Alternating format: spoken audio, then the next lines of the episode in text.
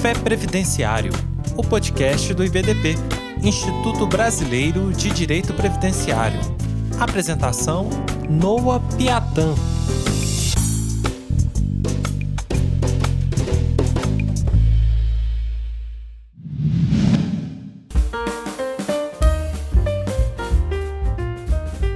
Bom dia, então, previdenciaristas. Aqui quem fala hoje é o Noah Piatan.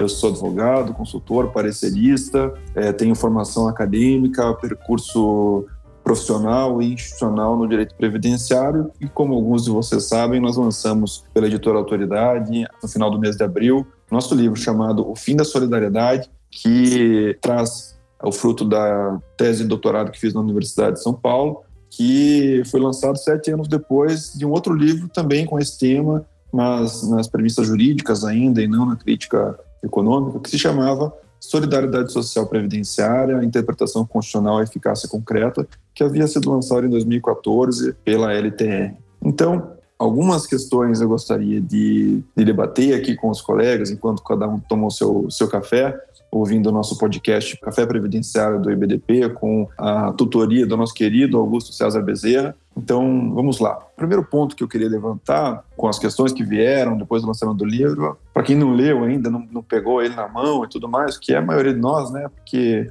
é o seguinte: qual é a ideia central do fim da solidariedade? Veja, nós temos um percurso que é chamado como processo de reformas do welfare state, né, o processo de reformas previdenciárias que nos acompanha desde 1995, pelo menos, e todos nós conhecemos, os especialistas em direito previdenciário, uma série de leis e emendas à Constituição que tornaram mais rígidos ou dificultaram o acesso aos benefícios previdenciários. A ideia central do fim da solidariedade é um esvaziamento da proteção social, não só no aspecto previdenciário, mas essencialmente nos aspectos trabalhista e tributário, que resulta no desfazimento na prática, no desaparecimento na prática da previdência social para uma grande fatia da população trabalhadora, das pessoas que dependem da previdência para viverem mesmo, para a própria subsistência, quando expostas aos riscos sociais. Então, o fim da solidariedade não é só uma ideia moral de crítica do individualismo.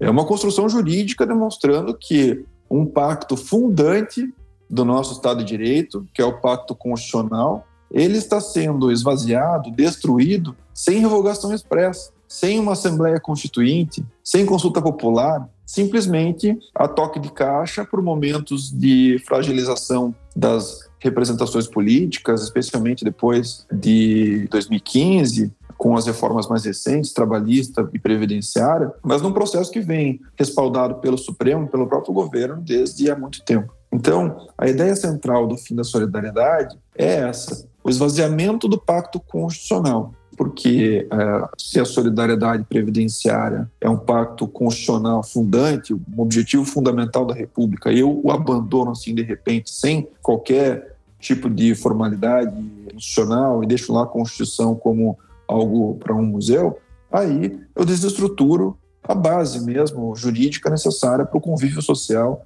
para a pacificação social, que é o que nós temos quando um Estado de Direito funciona adequadamente.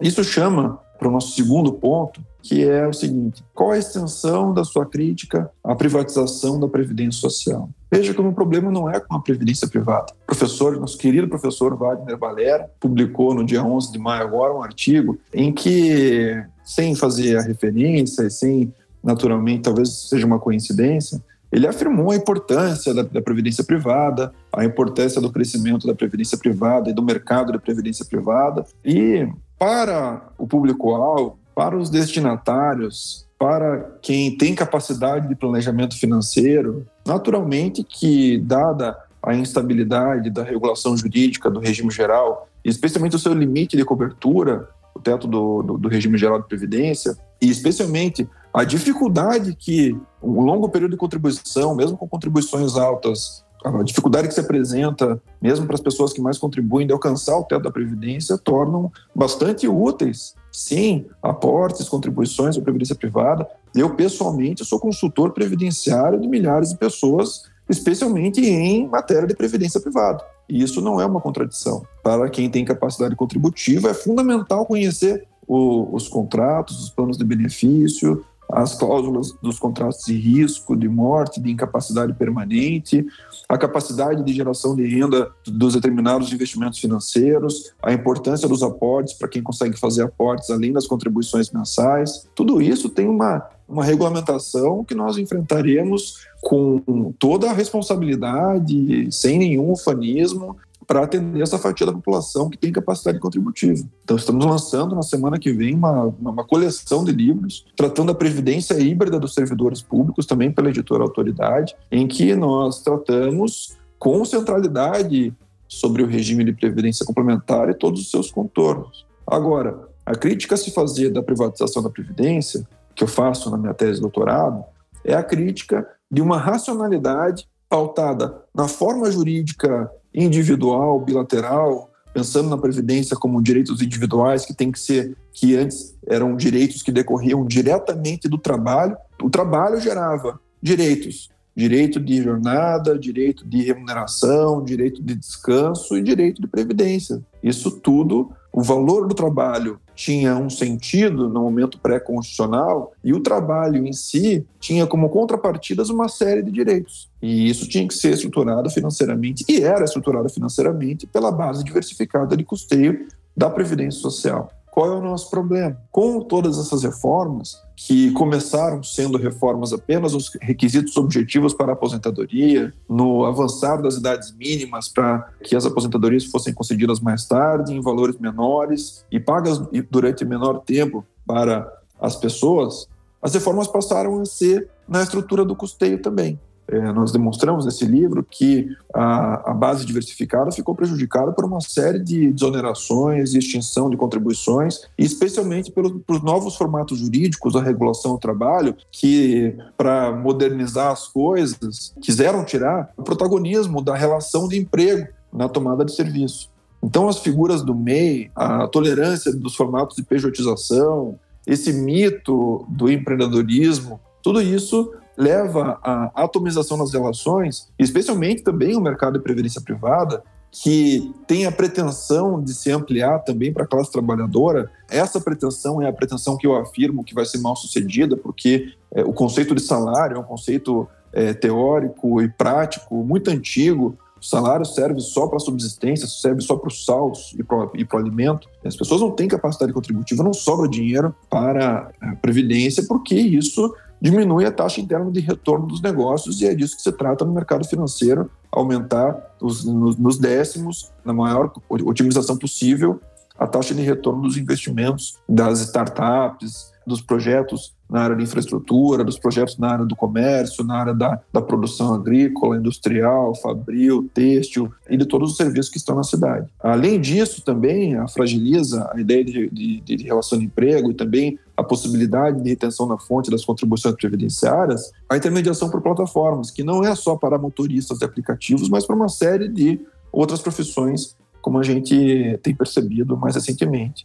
Então, as pessoas acabam tendo uma falsa impressão de que os modelos jurídicos que servem para quem é, consegue ter liberdade mesmo de escolha no trabalho que vai fazer, na remuneração que vai ter, que pode exigir o próprio preço, que esses modelos jurídicos vão servir para a matriz jurídica nacional. E aí está um grande problema. Eu quero fazer duas comparações para o colega previdenciarista que está tomando seu café, dialogar e pensar sobre isso junto comigo. Nós estamos aqui tratando na estrutura do direito nós estamos tratando da arquitetura da nossa sociedade. E quando a gente pensa em fazer um projeto arquitetônico, um projeto de engenharia, nós temos um dado. O primeiro dado é quantas pessoas precisam morar naquele edifício. Não adianta eu construir uma casa. Não adianta eu construir uma casa térrea com uma piscina bonita e uma churrasqueira em um espaço gourmet se eu tenho que colocar ali 200 milhões de pessoas. Eu tenho que fazer um edifício com fundações sólidas o bastante para que todas as pessoas consigam viver nele. Então, o problema da privatização da Previdência, nessa ideia de pensamento atômico daquilo que é útil para as pessoas, é eu olhar a necessidade de arquitetura do direito a partir das minhas necessidades específicas. Então, quem faz isso, estando numa situação de poder e numa situação patrimonial confortável, pode muito bem pensar sobre a lógica condominial vou construir uma casa, vou pensar aqui no arruamento de um condomínio, onde vão ter casas de 400 metros quadrados ou de 250 metros quadrados, e vou fazer um paisagismo lindo. Só que vai ter um muro nesse condomínio e ninguém mais entra nesse condomínio. O problema é quando esse nosso condomínio tem que ter o tamanho de um país e a pessoa pensa em soluções arquitetônicas que só atendem quem está dentro dos muros. Uma outra metáfora possível, vamos pensar que eu tenho que fazer um almoço para 50 pessoas. E eu, em vez de pensar em fazer a compra atendendo a distribuição suficiente da despesa para ter 50 pratos de comida, eu resolvo não, resolvo comprar um quilo e meio de picanha ou três quilos de picanha para servir meia dúzia de pessoas e todas as outras 44 pessoas daquelas 50, bom, não, eu não estou levando vocês em conta. Esta é a questão matemática. Esta é a crítica da Previdência Social na perspectiva matemática. Para quem se lembra do, da época do colégio, estudou para o vestibular e se lembra das matrizes como sistemas, nós tínhamos lá as variáveis x, variável Y, variável Z, e o nosso país tem uma diversidade de variáveis que não são levadas em conta quando eu aposto no crescimento da previdência privada, quando eu aposto no regime complementar e esqueço da importância do regime geral para resolver esse sistema. Eu não posso simplesmente abandonar as variáveis x, y e z e ficar só com a variável A e com a variável B para pensar na arquitetura do direito, porque isso vai levar a um estado de redução dos níveis de desenvolvimento humano, de empobrecimento, de carência pública por políticas de assistência social que não vão ter a sustentação que o regime de previdência tem hoje. Então, não temos. O terceiro tópico é justamente esse. Qual que é o problema com a previdência privada? Não tem nenhum problema com a previdência privada. Trabalhamos com isso. Eu já fui diretor de fundo de pensão. Eu fundei, ajudei a implantar como consultor aqui no Paraná a Previdência dos Médicos do Paraná lá em 2014 associado com Alex Kravchichin, que é irmão da, da, querida Gisele, que é a nossa diretora de atuação judicial em âmbito nacional, grande parceira agora no Supremo nesse, nesse tema 1102, está sendo votado nessa semana. Mas, quando eu vou falar sobre a estrutura do direito para cobrir o nosso país, que é tão plural, eu tive a alegria de visitar nos últimos dois anos, duas vezes, 19 dos 27 estados da federação a trabalho e conhecer um pouco da pluralidade do nosso país. Quem fica dentro de São Paulo, quem fica dentro de Brasília e não olha para a pluralidade do nosso Brasil, não sabe ou não quer ver, ou sabendo ou não quer ver, o que é pior, como funcionam as relações massivas de trabalho. A gente tem que pensar em métrica para política pública, a gente não pode pensar sob a visão pessoal. Então, o que, que as pessoas. E o, quarto ponto que a gente propõe aqui nesse contexto, o que, que as pessoas precisam saber sobre previdência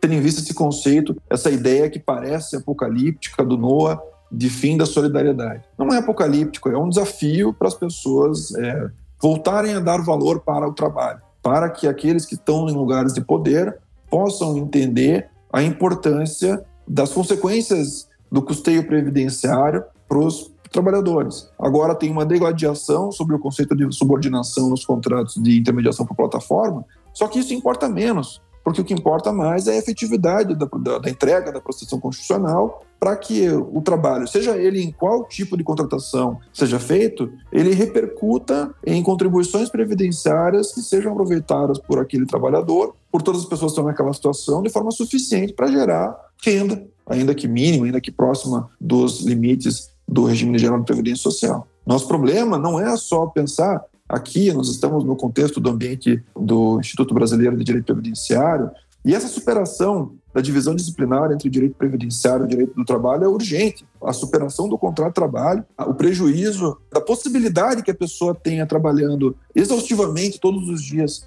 de gerar o direito à aposentadoria é enorme. As pessoas no Brasil, elas passam, isso pensando em 82% das pessoas, passam, em média, três meses, considerando as pessoas que ficam um ano inteiro trabalhando formalmente e as pessoas que nunca trabalham formalmente. Três meses por ano, em média, envoltas em trabalho formal. Se eu fico um quarto do ano trabalhando formalmente, eu tenho que trabalhar quatro vezes mais para ter 20 anos de tempo de contribuição, que é o que exige a nova a emenda 103, para conseguir ter o direito de me aposentar por tempo e contribuição. Então, para eu conseguir chegar aos 65 anos, aos 62 anos, que são as novas balizas constitucionais previdenciárias. Com 20 anos de contribuição, eu preciso trabalhar 80 se eu não tiver contribuído. Então não basta eu dar regras previdenciárias se eu não tenho como chegar a cumpri-las pensando na estatística majoritária das pessoas. Então isso tudo é muito sério. Outro ponto que a gente colocou ali para nortear a nossa conversa foi justamente esse. Como se situam as novas modalidades contratuais, como, por exemplo, o trabalho intermediário para plataformas, nesse contexto? Ora, não adianta a gente pensar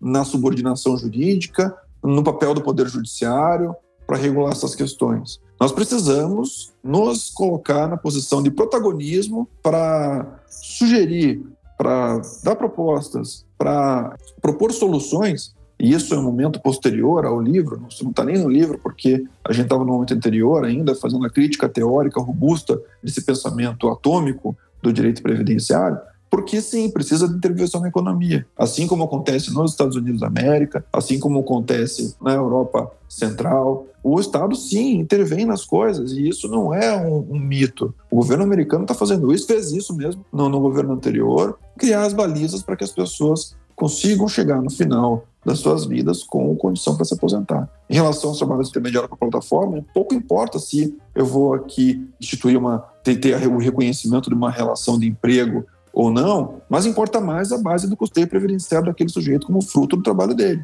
Então é preciso revalorizar o trabalho. E isso é possível com os algoritmos e com a estatística do histórico do, do trabalho tomado nos aplicativos, modular o preço para o futuro próximo das corridas, das entregas, dos, dos, dos, motoristas, dos entregadores e das outras pessoas que são envoltas nesse, nesse tipo de contratação, para que o preço mínimo considerando a probabilidade de quantas corridas e quantas entregas a pessoa vai fazer no mês, consiga sustentar e sustentar com retenção na fonte, com custeio direto para a Previdência Social, assim como acontece na, no sistema CFIP e GFIP das empresas, o CNIAS, né, a data prévia, histórico, as informações sociais daquele trabalhador. Então, essas balizas não existem ainda porque essas modalidades contratuais são novas, mas elas têm que existir. E isso é papel nosso, dos juristas, né?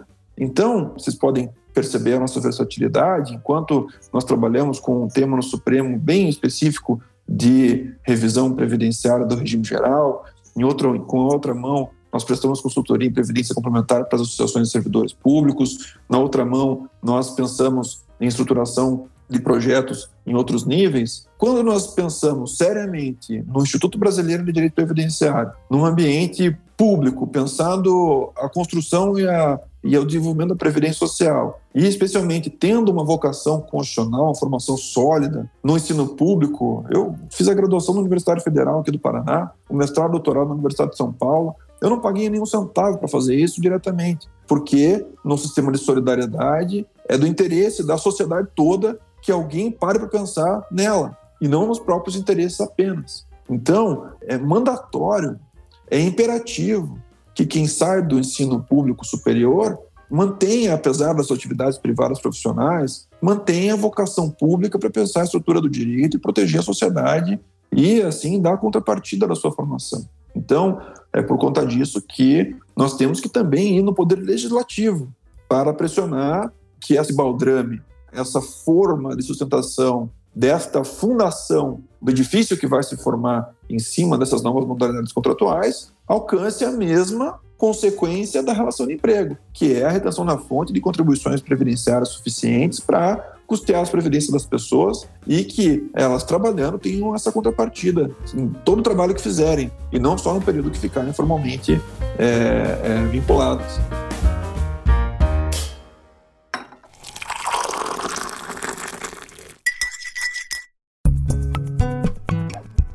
Nós temos uma gama de instituições que servem exclusivamente para a fiscalização do trabalho. Tá certo que o governo tirou o financiamento, não faz mais concurso, sucateia. O Ministério do Trabalho virou um braço do Ministério da Economia, mas isso é opção de política pública. Isso é responsabilidade de quem escolhe quem está governando o nosso país. Então, é de uma ignorância absoluta considerar, depois de, de 14 anos de governo pautado, apesar de todos os atritos, todos os conflitos na União do desenvolvimento econômico e do desenvolvimento social, pensar que isso, pensar nessas duas, nesses dois pilares da sociedade, porque andam juntos, o desenvolvimento econômico e o desenvolvimento social, pensar que isso é qualquer coisa parecida com radicalismo, com comunismo, enfim, os bancos foram muito bem sucedidos em todas as décadas desse, desse século, seja quem, quem tenham sido os nossos governantes. Então, há críticas quanto aos limites do lucro do mercado financeiro, quanto à acumulação de renda no Brasil, quanto aos nossos, a nossa segregação social, quanto à nossa sociedade de castas que, que perdura. Mas aqui no ambiente do direito previdenciário, isso não é nada parecido com, com o socialismo, por exemplo. Então, isso tudo digo porque, e isso é fruto lá das bases do, do mestrado que tinha feito sete anos atrás, é, o pacto constitucional pautado numa, numa, num objetivo fundamental de solidariedade não é pautado num valor moral, num valor ético, num valor ideal de fraternidade, de bondade, de, de, caridade. Esses são valores que pautam as pessoas, especialmente as pessoas, as pessoas de fé, as pessoas cristãs, então, isso é, são, são critérios para se levar a vida. Quando num ambiente, num estado laico, em que pessoas de todas as crenças vão se, vão, mesmo pessoas sem crenças, vão ter de conviver, e especialmente pessoas de diferentes classes sociais vão ter de conviver, sendo que a maioria esmagadora delas depende do trabalho e, da, e dos frutos do trabalho para poder sobreviver de alguma forma, e que quando se expõe aos riscos sociais não consegue mais trabalhar, se eu não penso em soluções para a sobrevivência dessas pessoas, aí eu prejudico o desenvolvimento social. E num país com a formação histórica do Brasil, sem desenvolvimento social, eu não tenho desenvolvimento econômico. Sobra só a exportação de commodities, que sempre carregou nossa economia desde os séculos passados. E aí, se a gente quiser voltar ao estado da República do Café com Leite, pensar só nos produtores de grãos e, e nos agropecuaristas como exportadores, aí nós vamos deixar de ter uma uma vida possível nas cidades. São Paulo, Rio de Janeiro, Salvador, Natal, Porto Alegre, Recife, Belo Horizonte, Cuiabá. O nosso Brasil é muito grande e, tá, e, e as cidades elas não podem depender só da concentração de receita nas exportações, porque é, não é assim que as coisas funcionam. Nós temos um mercado muito grande, uma circulação de serviços. O Brasil não está mais no século XIX. As atividades agropecuárias continuam sendo preponderantes, mas não são as únicas. E a urbanização e a industrialização foram um dado importantíssimo do, do século XX. E nós precisamos do direito estruturado no século XX ou seja, a experiência do século XX foi a social-democracia, o Pacto Constitucional de 88, que elevou a condição de direitos fundamentais sociais que são condições para a humanidade são condições para a dignidade das pessoas. Sem isso, nós vamos ter um aumento muito grande da insegurança pública, da insegurança social. Nós vamos chegar onde chegou o Chile, que estava num estado periclitante, mesmo antes da pandemia, com os frutos da reforma previdenciária que eles fizeram no início da década de 80. Nós tivemos a oportunidade, dois anos atrás, de conversar com o professor da Universidade de Economia lá de Santiago, Dr. André Azutov, e ele nos mostrou toda a repercussão no sistema de previdência privada, a renda cai para 35% da base contributiva. E a base contributiva na previdência privada, se for o salário mínimo, ela é menor que o salário mínimo. Lá na previdência complementar, nós não temos o valor limite mínimo do salário mínimo para renda. Então, se o sujeito contribui durante 40 anos na previdência complementar com a contribuição de 10% do salário, e não tem, não tem 10% do salário mínimo para a Previdência. Vamos supor que tivesse. Se o sujeito passa 40 anos pagando 10% do salário mínimo para a Previdência Complementar, ele vai ter uma renda depois de 40 anos de 600 reais, de 60% do salário mínimo. Isso não é dignidade. Isso contando com 4, 5% de rendimento anual, que já são valores otimistas considerando a recessão que a gente vive na economia. Então, se, esse, se o valor for de crescimento de 1, 2, 3% por ano, esse valor vai ser de 350 reais, como foi no Chile, mesmo com contribuição de 40 anos com base em mil reais. Então, como caminhar, e aqui é o nosso, nosso próximo ponto, como caminhar para um sistema de previdência social sustentável? Veja, recuperar o valor do trabalho, entender que o trabalho tem consequências jurídicas inevitáveis, que o trabalho eventualmente custa caro sim, que as entregas os entregadores, que as corridas dos motoristas têm que custar mais do que três, do que cinco reais. Diluir isso no custo do preço dos produtos mesmo, ainda que, ainda que isso os encareça, porque é mais importante a dignidade das pessoas que estão trabalhando do que é, simplesmente fazer um, um, mercado de um exército de reserva que não importa se tem saúde, se não tem, a gente está vendo o adoecimento psíquico, a, a, as mortes, é, desses trabalhadores aumentando em índices assustadores nesses últimos dois anos. Isso se agrava pela pandemia, mas isso já era um dado pré-pandêmico.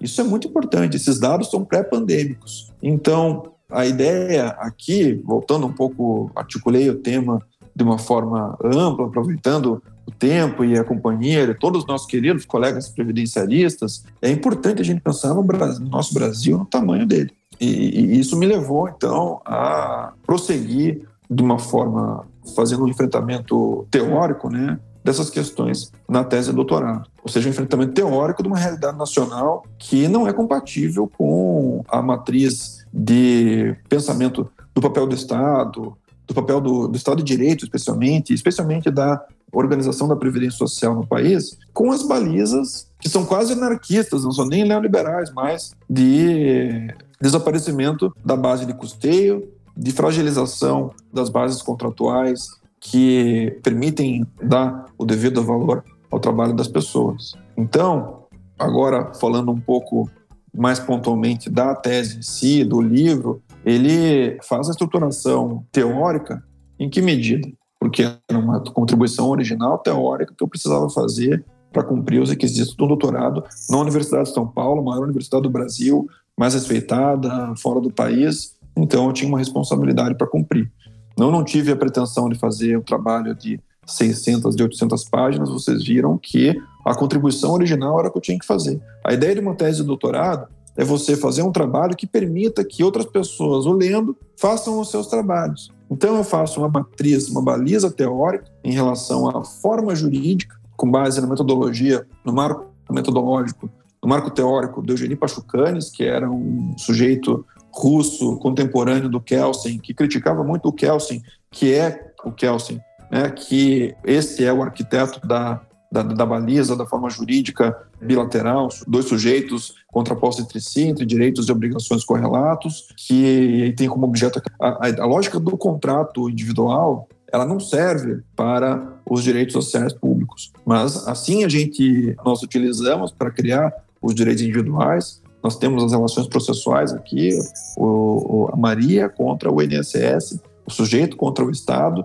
e tendo como objeto a prestação previdenciária. Então, este formato ele não serve porque se eu passo a pensar não mais num direito estruturado, mas num contrato pago, eu não vou conseguir mais entregar previdência social porque as pessoas não vão ter condição de pagar. Então, com toda a licença, todo o respeito e o carinho ao professor Wagner Balera, a, a todos os aqueles que transitam na ABRAP, que transitam nos regimes de previdência complementar, eu também transito, a gente faz isso com serenidade, é, sem nenhum constrangimento, porque, é, de fato, muitas pessoas estão com capitais sendo regulados agora nesses espaços. Então, lá nesse trabalho, o nosso propósito foi criar matriz teórica para demonstrar essa contradição, demonstrar que é preciso fortalecer a base de custeio, que eu não posso simplesmente pensar na credibilidade ou na falta de credibilidade dos políticos para resolver não pagar mais impostos e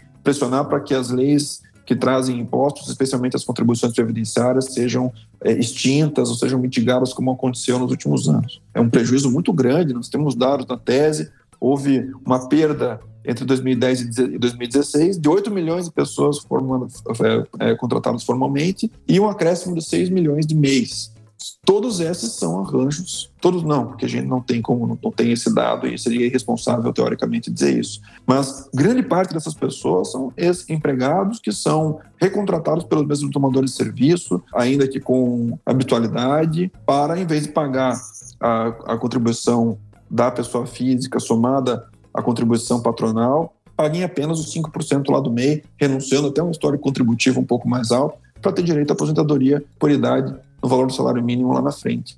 Isto é temerário, porque nós temos muitas pessoas no Brasil, milhões de pessoas no Brasil, que têm histórico contributivo de boas relações de emprego, que assumem a posição de microempreendedores individuais, embebidos por essa, por essa lógica, essa lógica picareta mesmo, essa lógica que é mentirosa de que a oportunidade, que a iniciativa é condição suficiente para um sucesso. Todo mundo vai ser o Mark Zuckerberg se tiver a ideia de abrir, de inventar um aplicativo todo mundo vai ser o, o Jack Bezos se resolver abrir uma startup. Não é assim. Não é. O conhecimento é, ele é necessário, mas ele não é suficiente. Tem uma série de outros elementos para as pessoas poderem prosperar, né? Nós acreditamos no trabalho, temos fé inquebrantável no trabalho, nós preparamos nossos alunos, somos empáticos com cada um na sua capilaridade local, tenham sucesso, sejam felizes, mas esta lógica disruptiva de todo mundo basta ter perfil no Instagram, vai ficar por conta disso milionário, esta é uma lógica mentirosa. Todo mundo espera daqui um, daqui dois, daqui cinco anos ficar rico de repente, enquanto paga o salário mínimo como MEI, renunciando às contribuições históricas feitas aos empregos para bancos, para empresas, para mercados, enfim, com base no real salário. E o pior, o valor das contribuições sociais do empregado, do empregador, nessas novas contratações, não vai para o bolso do sujeito para ele gastar com previdência privada. Os salários não aumentaram. As pessoas elas vão então é, fazer o quê? Não ver a cor desse dinheiro, esse custeio previdenciário, vai para o próprio negócio, para reinvestimento, para investimento na produção e vai se concentrando a renda. Todas essas soluções jurídicas, elas repetem o que o Brasil fez é, nesses séculos, que é concentrar renda e não distribuir renda. Nós precisamos retomar a força do Pacto Constitucional de distribuição de renda, porque isso é condição não só para o desenvolvimento social, mas também para o desenvolvimento econômico. Os direitos sociais são condições de reprodução da produção. O desenvolvimento social é condição para o desenvolvimento econômico num país como o Brasil.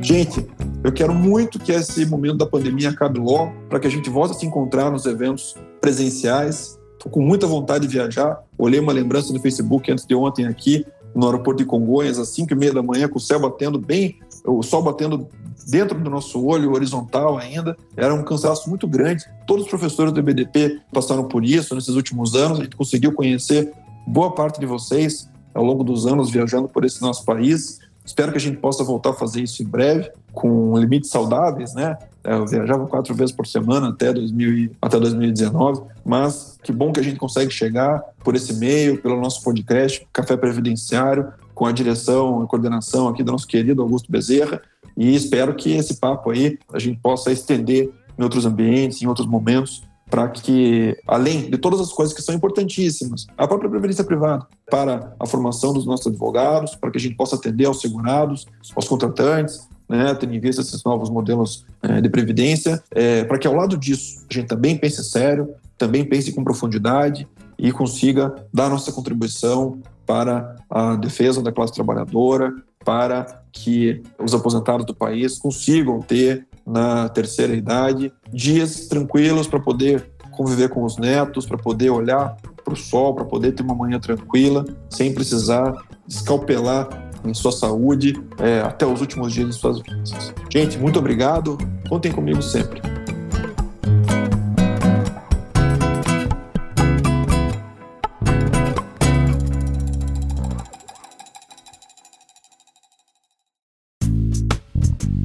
E aí? Gostou deste episódio? Compartilhe com seus amigos e associe-se ao IBDP através do site ibdp.org.br e tenha acesso a vários cursos, eventos e muito mais. E lembre-se, às terças-feiras temos um encontro marcado por aqui. Até a próxima!